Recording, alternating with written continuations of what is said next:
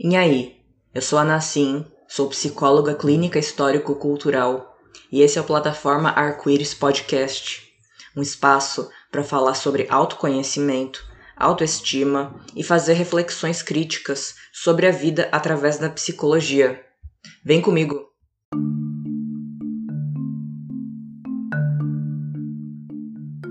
E aí, tudo bom?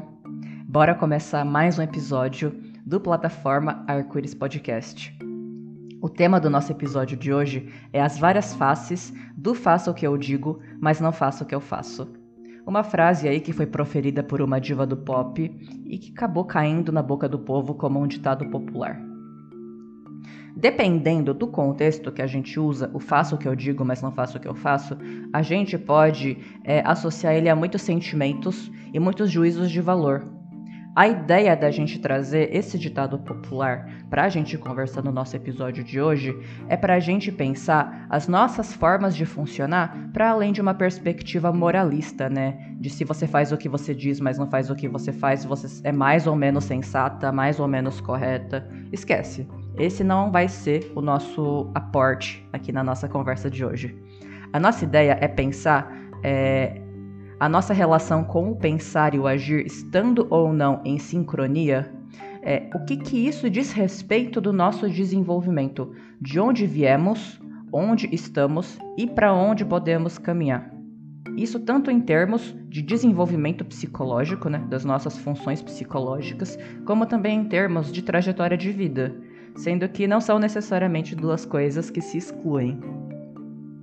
Antes de aprofundar mais em alguns exemplos que eu quero trazer aqui para a gente falar do ditado, é legal a gente pensar que ditados populares eles possuem um fundo em comum, que é um significado social, né?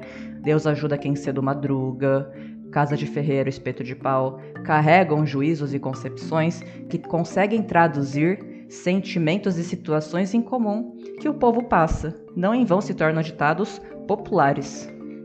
Só que de alguma forma, o mesmo ditado, mesmo carregando o mesmo significado que é universalizado, ele vai poder ser usado com diferentes tonos emocionais. Consequentemente, esse fundo em comum que o ditado tem ao ser usado em diferentes contextos, ele se transforma, ele passa a ter diferentes sentidos, ou seja, as diferentes facetas as diferentes facetas de um ditado, que é o que encabeça aí o título do nosso episódio de hoje, que é o lugar que a gente quer ir se aproximando para falar um pouco mais. Eu vou dar dois exemplos muito pontuais para serem contrastantes de como o ditado, mesmo tendo o mesmo fundo de significado, é, dependendo do, do tônus emocional em que ele é colocado e do contexto que ele é colocado, o sentido que ele vai ter já é outro. E aí, formas da gente se pensar nas nossas relações já vão para caminhos completamente diferentes.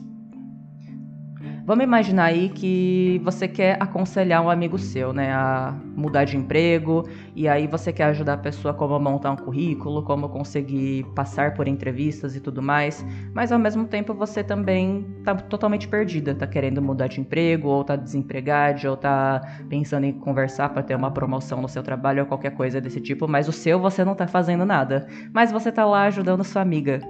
E aí você vira para ela e fala, ó, faz o que eu digo, mas não faça o que eu faço, né? Não me leve tão a sério, porque eu também tô, não tô levando tão a sério as coisas que eu faço no meu trabalho.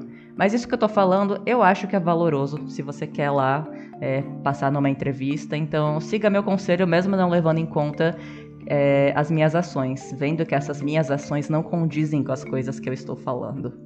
Perceba que aí, o faço o que eu digo, mas não faço o que eu faço, ele vem num tom de humor Pode talvez ou não ter autodepreciação envolvido nisso tudo, mas é uma coisa de leveza, do não se levar tão a sério, querendo ou não. Num segundo exemplo, imagina aí um lar de um relacionamento abusivo em que começa a ter uma treta em casa que não é todo mundo que lava a louça e que mais pessoas deveriam colaborar. E aí uma figura vira para outra e fala: é, Eu disse que eu lava, ia lavar louça, mas não lavei, não vou lavar. Quem tem que lavar é você. É, eu falo que lavar louça é importante, mas eu não lavo, mas eu tô mandando você lavar. Faz o que eu digo, não faço o que eu faço. Opa, mudou tudo aí, né? Aí o ditado popular ele já tem um outro sentido, né? É um, o próprio jeito que eu fui falando no tom da minha voz já aponta para outros sentidos, né? O quanto é um, um uso do ditado muito mais com o intuito de controle, com o intuito de coerção do outro, né?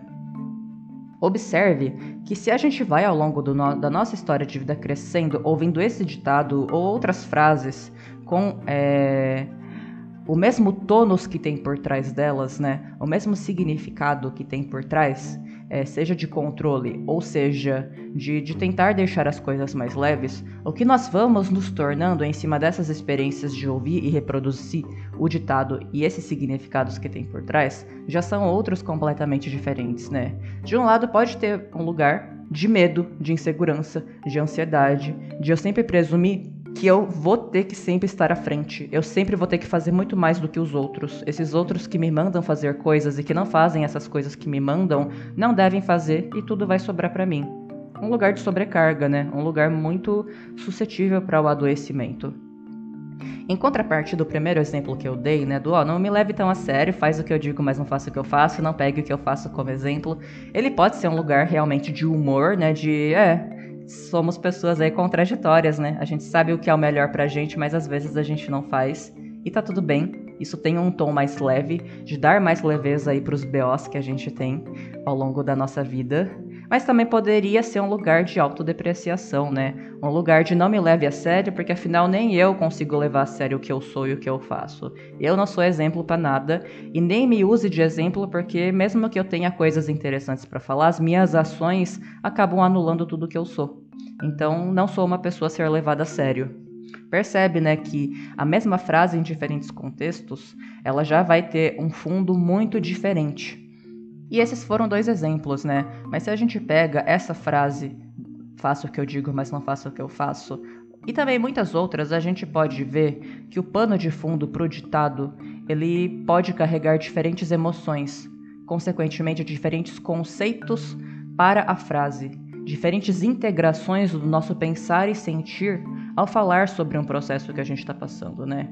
O faço o que eu digo e não faço o que eu faço pode ter uma conotação de controle, pode ter uma conotação de autodepreciação, casualidade, humor, deboche, shade, proteção, carinho, desresponsabilização dos próprios atos, aconselhamento do outro e muitas outras coisas também, né? Isso aqui foi para mostrar que eu só dei dois exemplos pontuais, mas que a gente pode pensar o fundo por trás do significado das coisas que a gente fala é, para muitos outros caminhos que a gente escolheu não abordar aqui hoje. Mas além de todos esses sentimentos que podem ser atrelados ao faço o que eu digo e não faço o que eu faço, tem um em específico que eu queria trazer antes de terminar o episódio e que talvez seja o último sentimento que você imagine que eu vou atrelar com faço o que eu digo, mas não faço o que eu faço, que é o sentimento de pertença. A pertença é um rolê, né, que mexe muito com a gente. A gente sofre por pertencer a espaços que muitas vezes a gente não queria fazer parte, ou também pela falta de uma pertença, seja por conta da gente estar tá idealizando o que seja pertencer a algo, seja por conta de limitações objetivas para poder continuar pertencendo a um espaço ou deixar de pertencer a outros.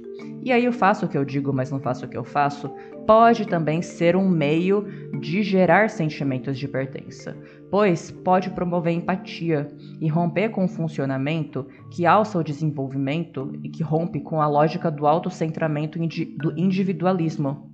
Veja bem, é muito importante em algum momento da vida a gente ter uma constituição do eu bem consolidada. A gente saber se olhar e se a gente consegue alçar a postura do autocentramento, de ver o mundo a partir de nós mesmos, a gente chegou muito longe já. Isso é uma vitória porque isso não é natural, isso é uma coisa construída pela cultura. O problema é quando as coisas param aí e a gente não pensa nas possibilidades de um desenvolvimento para além desse autocentramento, que é o que aqui no nosso podcast a gente gosta de chamar de subjetividade liberal, né? E é a ideia que o faço o que eu digo, mas não faço o que eu faço, quando remete à pertença e à empatia com o outro, que também aí tá caindo em umas incoerências e contradições que todo mundo passa, quem nunca, fica muito mais fácil de romper com essa lógica de olhar só para si mesmo, né? Fica mais fácil da gente se identificar e ver nossos problemas como algo maior do que a nossa vida individual, mas como coisas que fazem parte do viver em coletividade, do viver nessa sociedade e que partilhamos uns com os outros, mesmo que na singularidade do nosso dia a dia isso seja muito diferente por conta, sim, da gente ser único de alguma forma. Eu faço o que eu digo, mas não faço o que eu faço, ajuda a gente a lembrar que a linguagem ela é mediação do desenvolvimento. A linguagem ela é o que permite o processo da gente internalizar coisas da cultura que a gente vive, coisas que primeiro existem fora da gente e que é por meio da linguagem que a gente vai internalizá-las para se tornarem parte do nosso funcionamento.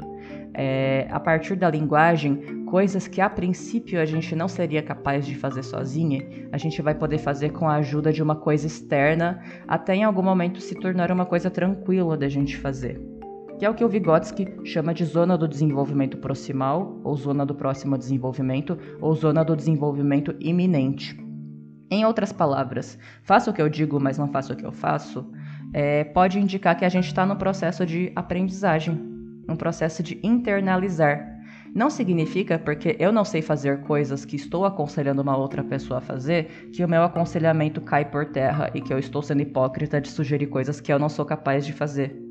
Isso cai dentro da lógica individualista e competitiva, né? Eu só posso sugerir para o outro se eu já tenho uma coisa, como, que, como se o sugerir e o aconselhar fossem é, hierarquias das nossas relações sociais, né? E não a gente pensar é, em contrapartida que sim, muitas vezes eu vejo no outro coisas que faltam em mim, mas que eu vejo a potencialidade do outro desenvolver é coletivização do cuidado e do desenvolvimento. Assim como para mim, o processo de eu internalizar coisas que eu sei falar sobre elas, mas ainda não sei fazer, vai ser mediante a cultura.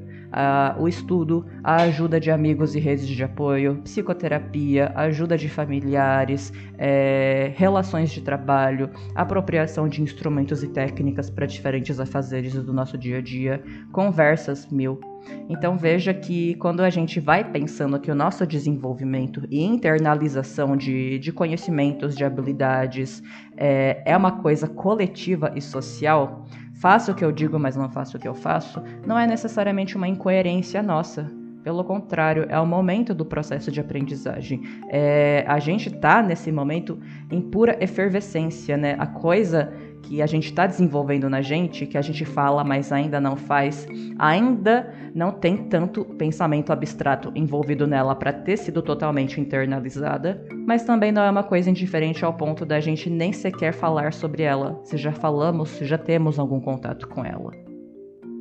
Quando a gente é capaz de aconselhar alguém de algo que a gente bem sabe que seria bom pra gente, mas como é difícil a gente fazer o mesmo, a gente já não é mais o mesmo de antes, e tampouco o outro se a gente for parar para olhar realmente, é muito bonito. Quando a gente reconhece diferentes momentos da nossa trajetória de vida, o processo de integração do que a gente fala, do como a gente age, se se tornando um só, né? Se tornando o que a gente está se tornando, se tornando o que a gente é. E é isso. É, esse foi o episódio de hoje. Algumas ideias que eu estava tendo e consegui colocar aqui para compartilhar.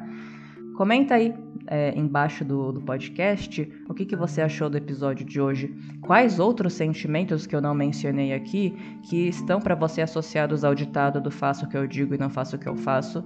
E outros ditados populares que você acha que podem ser interessantes de eu trazer aqui para o nosso podcast. Beijo.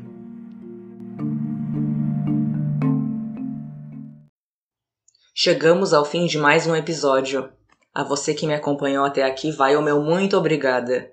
Caso tenha sugestões e queira conversar comigo, me procure no Instagram, arroba plataforma arco-íris.